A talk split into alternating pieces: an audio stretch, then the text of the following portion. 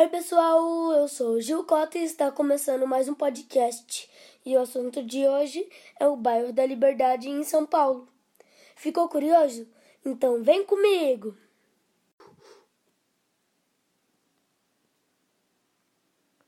Liberdade é um bairro turístico situado na zona central do município de São Paulo, pertencente em parte ao distrito da Liberdade e em parte ao distrito da Sé.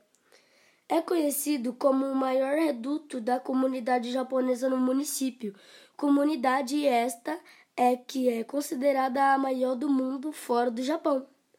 Liberdade foi fundada no segundo sábado de dezembro em 1905. Nossa, já tem 115 anos, já é um vovozinho.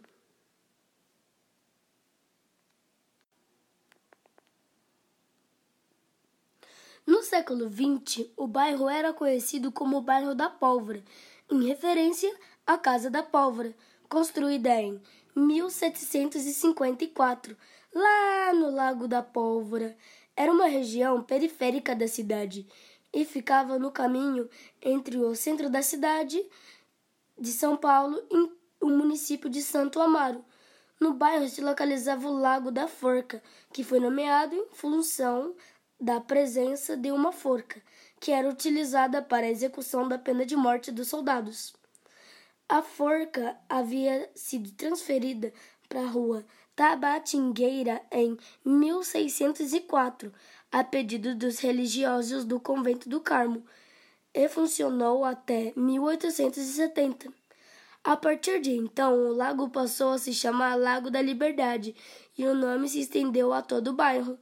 Existem duas versões para a doação do, desse nome Liberdade.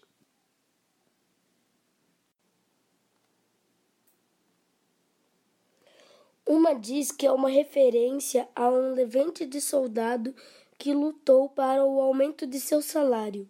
A coroa portuguesa, em 1821, é que teria, teria resultado no enforcamento do soldado Chan Guinhas e Cotidiba.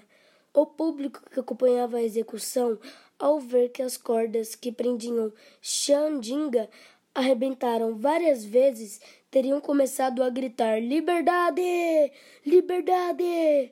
Outra versão diz que o nome Liberdade é uma referência à abolição da escravidão.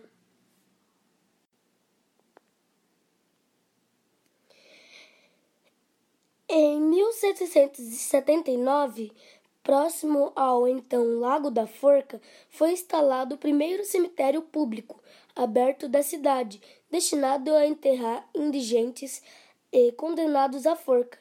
O cemitério funcionou até 1858, quando foi inaugurado o Cemitério da Consolação em terras doadas pela Marquesa de Santos. Conhecida atualmente por ser um bairro de orientais, a Liberdade era originalmente um bairro de negros. Abrigou organizações de ex-escravos e seus descendentes, como a Frente Negra Brasileira, e mais tarde o Paulistano da Glória, que foi um sindicato de domésticos que virou uma escola de samba e era liderado pelo sambista geral do filme. Durante o século XIX, imigrantes portugueses e italianos construíram sobrados que com o tempo viraram pensões, repúblicas que seriam habitadas nas primeiras décadas do século XX por imigrantes japoneses.